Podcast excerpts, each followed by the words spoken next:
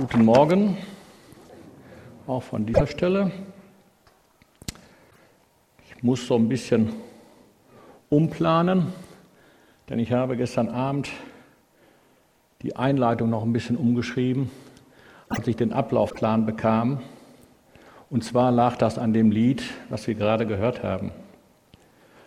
Die Technik kann vielleicht den ersten Vers nochmal an die Wand schmeißen. Danke der da heißt, allen Stolz, der in mir ist, lege ich ab. Jedes Lob, das ich bekam, gebe ich dir wieder, Herr. Denn es gibt nichts, was vergleichbar ist mit dir. Und du horst, hörst auf jeden Ruf, der zu dir dringt. Immer gibst du, immer liebst du, du bleibst immer gleich. Und aus deiner Hand kommt alles, was ich brauche. Ich finde, dieser Text passt so gut zu der Hauptperson in meiner Predigt heute, zu Paulus. Ich lese heute aus dem ersten Korintherbrief und dieser Paulus war ja schon ein besonderer unter den Aposteln. Und auch in Korinth, bei den Menschen in Korinth, war er nicht unumstritten. Viele waren irritiert ist er überhaupt ein Apostel? Er gehört ja nicht zu den Jüngern Jesu. Ist er ein richtiger Missionar? Er arbeitet und verdient Geld, anstatt sich von der Gemeinde bezahlen zu lassen. Ist er ein wahrer Nachfolger Jesu? Er kann andere Menschen nicht heilen und er selbst ist schwach und krank. Ist er auch einer von uns? Heute ist er mit uns nach den Regeln der Tora und morgen ist er bei einem Heiden Fleisch vom Markt. Warum darf er das? Und warum kann er sich diese Freiheit nehmen? Und wer war dieser Paulus eigentlich? Zusammengefasst kann man sagen, er war sicherlich ein bedeutender und treuer Diener Christi. Er war zufrieden damit, nichts zu bedeuten, damit nur Christus verherrlicht wurde. Zu den Thessalonichern war er sanft, wie eine nährende Mutter ihre eigenen Kinder pflegt. So lesen wir es im ersten Thessalonicher. Zu den Korinthern jedoch war er streng, als sie die Sünde in ihrer Mitte duldeten. Ihnen gegenüber musste er seine apostolische Autorität behaupten, als einige Verleumder seinen Einfluss unter ihnen zunichte machen wollten. Und zu den Galatern war er noch strenger. Sie stehen in Gefahr durch falsche jüdische Lehrer, die die Wahrheit des Evangeliums untergruben Schiffbruch zu erleiden, Schiffbruch im Glauben. In seinen Briefen bekommen wir einen kurzen Einblick in sein Leben. Und er betete auch für die Entfernung seines Dornes im Fleisch, wie er es so schön ausdrückte, der ihm gegeben wurde, damit er nicht überheblich würde. Er bekam als Antwort, dass ihm Gottes Gnade genügen möge. Und deswegen konnte er im zweiten Korinther so schön sagen,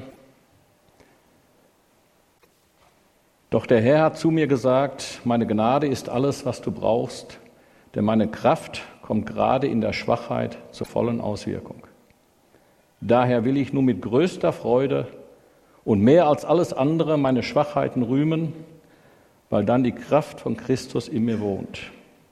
Ja, ich kann es von ganzem Herzen akzeptieren, dass ich wegen Christus mit Schwachheiten leben und Misshandlungen, Nöte, Verfolgungen und Bedrängnisse ertragen muss. Denn gerade dann, wenn ich schwach bin, bin ich stark. Ein herrlicher Satz finde ich, denn gerade dann, wenn ich schwach bin, bin ich stark. Als Märtyrer hat er dieses Ziel erreicht.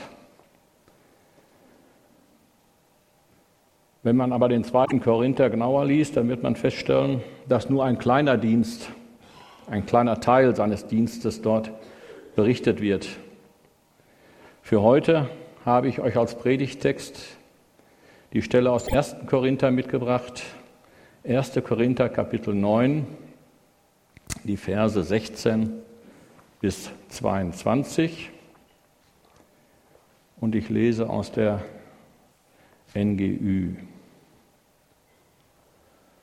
Mein Ruhm besteht ja nicht darin, dass ich das Evangelium verkünde.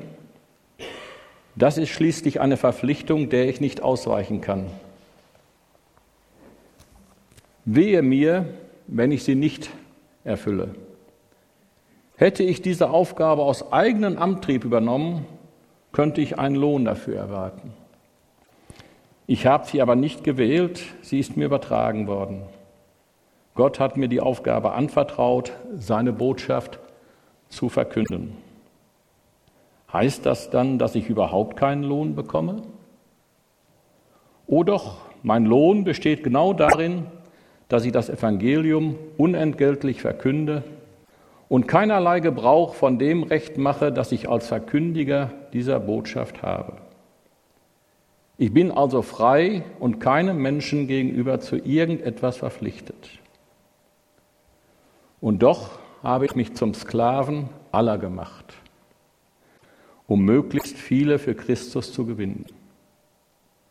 Wenn ich mit Juden zu tun habe, verhalte ich mich wie ein Jude, um die Juden zu gewinnen.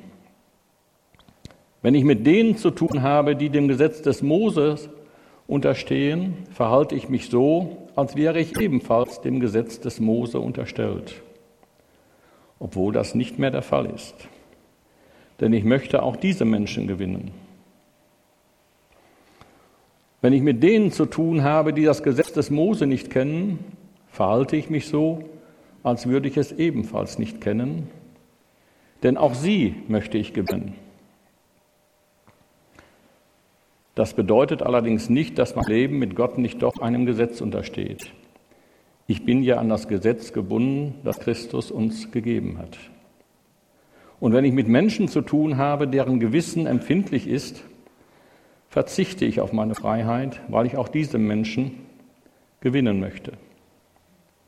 In jedem einzelnen Fall nehme ich nur jede erdenkliche Rücksicht auf die, mit denen ich es gerade zu tun habe, um jedes Mal wenigstens einige zu retten. Das alles tue ich wegen des Evangeliums, denn ich möchte an dem Segen teilhaben, den diese Botschaft bringt.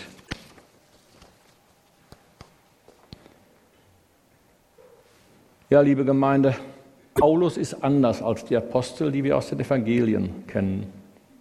Er ist ein anderer Missionar, als ihn die Korinther gerne hätten. Kein Wundertäter, der Gottes Nähe in Heilungen spüren lässt. Paulus selbst ist ein kranker Mann, der sich und andere nicht heilen kann. Aber er weiß, Gottes Kraft ist dennoch in mir mächtig. So mächtig, dass ich gar nicht anders kann, als das Evangelium verkünden. Es ist ihm Notwendigkeit, Schicksal, geradezu ein Zwang. Er ist keiner der zwölf Apostel, dem irdischen Jesus ist er nie begegnet und der irdische Jesus hat ihn nie gesandt, aber der Auferstandene. Er ist in sein Leben getreten, ihm ist er begegnet und das wird ihm zur Gewissheit. Jesus Christus hat mich gesandt, meine Aufgabe, das Evangelium zu verkünden, meinen Auftrag verdanke ich ihm. Es muss ein dramatisches Ereignis in seinem Leben gewesen sein. Ein Erlebnis, über das Paulus selbst wenig spricht, aber dessen Wirkung wir in seinen Briefen, in seinem Denken, in seinem Tun spüren können. Eine Erfahrung, die ihn für sein ganzes Leben an Jesus Christus binden wird und eine Bindung, ein Glaube, der ihn seine Freiheit entdecken lässt. Eine Freiheit, die Folgen haben wird. Denn die einen nehmen ihren gerechten Lohn für ihre Arbeit in den Gemeinden, aber Paulus will sich seinen Lebensunterhalt selbst verdienen. Er wählt die Unabhängigkeit. Die einen konzentrieren sich auf die Gemeinde und achten ihre Grenzen, aber Paulus wählt Freiheit und schiebt Regeln, Gesetze, Konventionen auf die Seite. Er ist so frei und wird den Juden, ein Jude, und denen, die unter dem Gesetz stehen, stellt er sich auch unter das Gesetz. Und denen, die dieses Gesetz nicht kennen, wird er aber auch gerecht und lässt Gesetz Gesetz sein.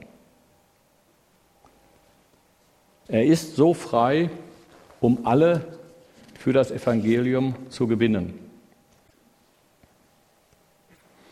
Die einen leben mit vollem Herzen aus ihren Erinnerungen an den irdischen Jesus.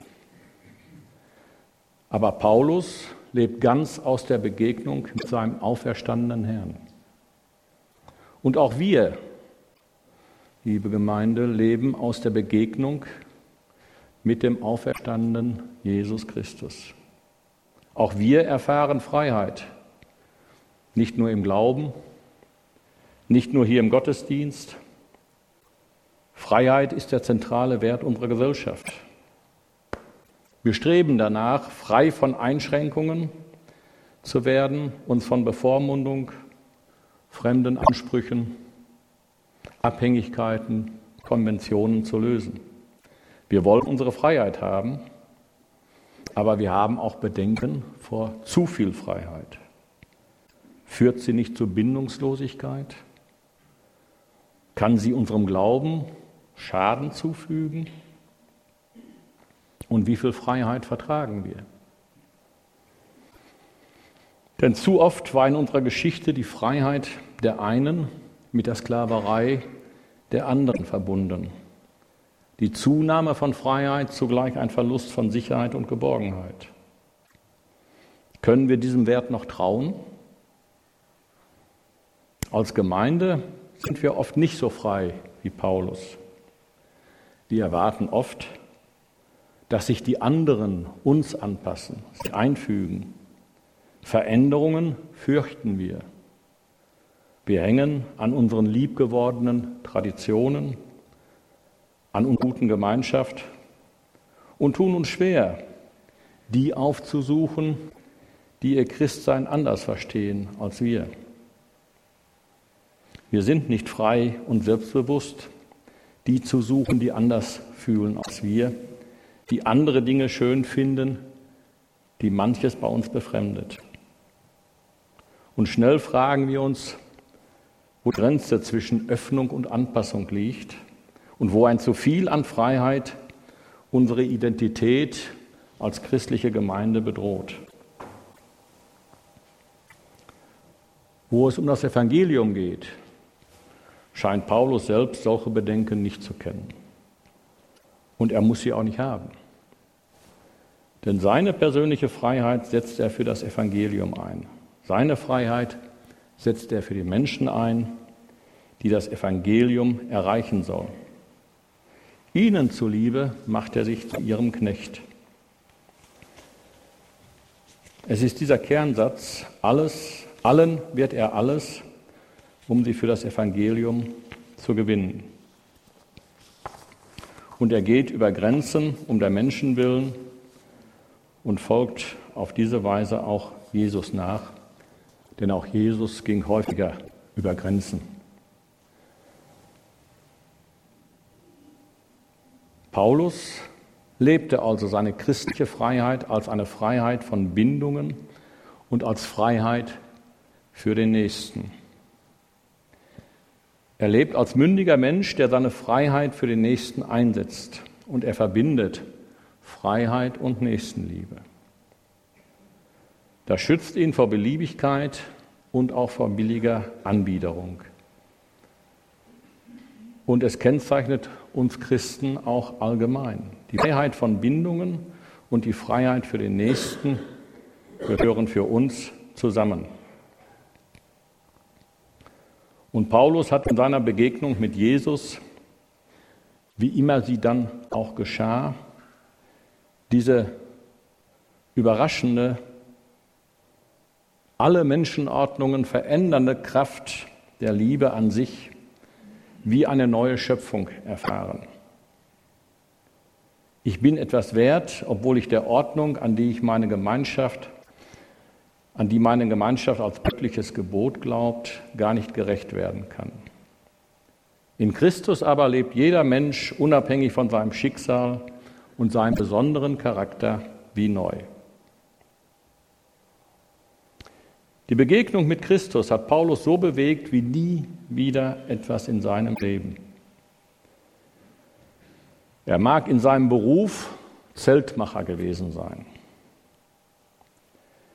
In seinem Ehrenamt, so könnte man den Begriff Ökonomia im griechischen Text nämlich übersetzen, zu dem er sich dann unausweichlich berufen lassen musste, wurde er vom Handwerker zum Medienkünstler und bediente sich der Kommunikationsmedien seiner Zeit. Er wurde Produzent und Regisseur, schrieb Briefe, sandte Boten, veranstaltete eigene Auftritte an verschiedenen Orten. Er ging quasi auf Tournee, aber nicht für sich, sondern für das Evangelium. Ihm kam es darauf an, möglichst auf alle Eindruck zu machen, alle zu gewinnen, die ihn erlebten und sie in die Einflusssphäre dieser anderen Kraft, der Kraft des Geistes Gottes zu ziehen und zu retten. Paulus war felsenfest überzeugt, dass er für eine gute Sache warb und deshalb verzichtete er auch leichten Herzens auf Lohn für seine Bemühungen und Auftritte.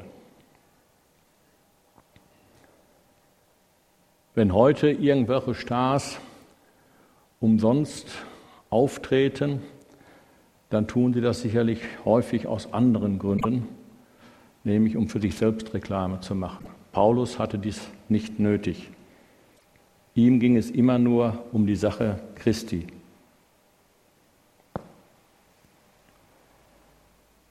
Aber es war damals auch schon wie heute, Medienereignisse verblassen schnell und deshalb erneuerte Paulus seine Botschaft unentwegt, fasst sie für immer neue Adressaten in immer neue Worte und Bilder,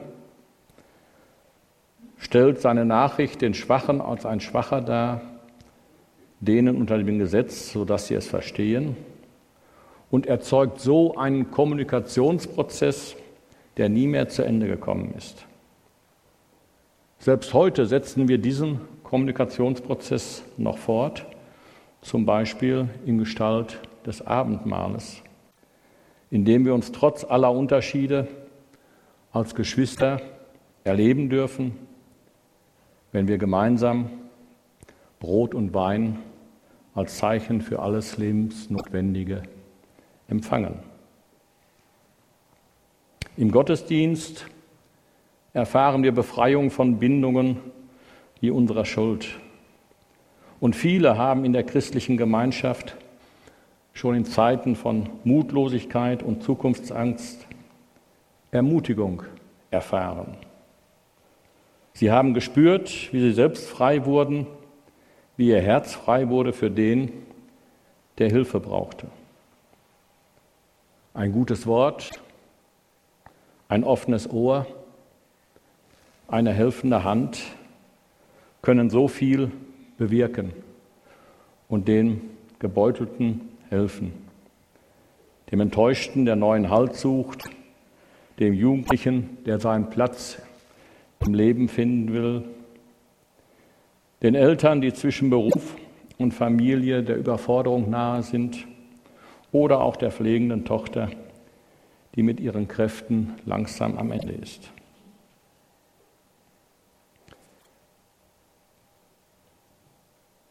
Ich bin so frei, hat Paulus gesagt, und ich sage es jetzt auch nochmal, ich bin so frei. Ich wünsche euch und mir, dass wir alle das von uns sagen können. Ich bin so frei, weil Jesus Christus mich frei gemacht hat für meine Nächsten. Amen.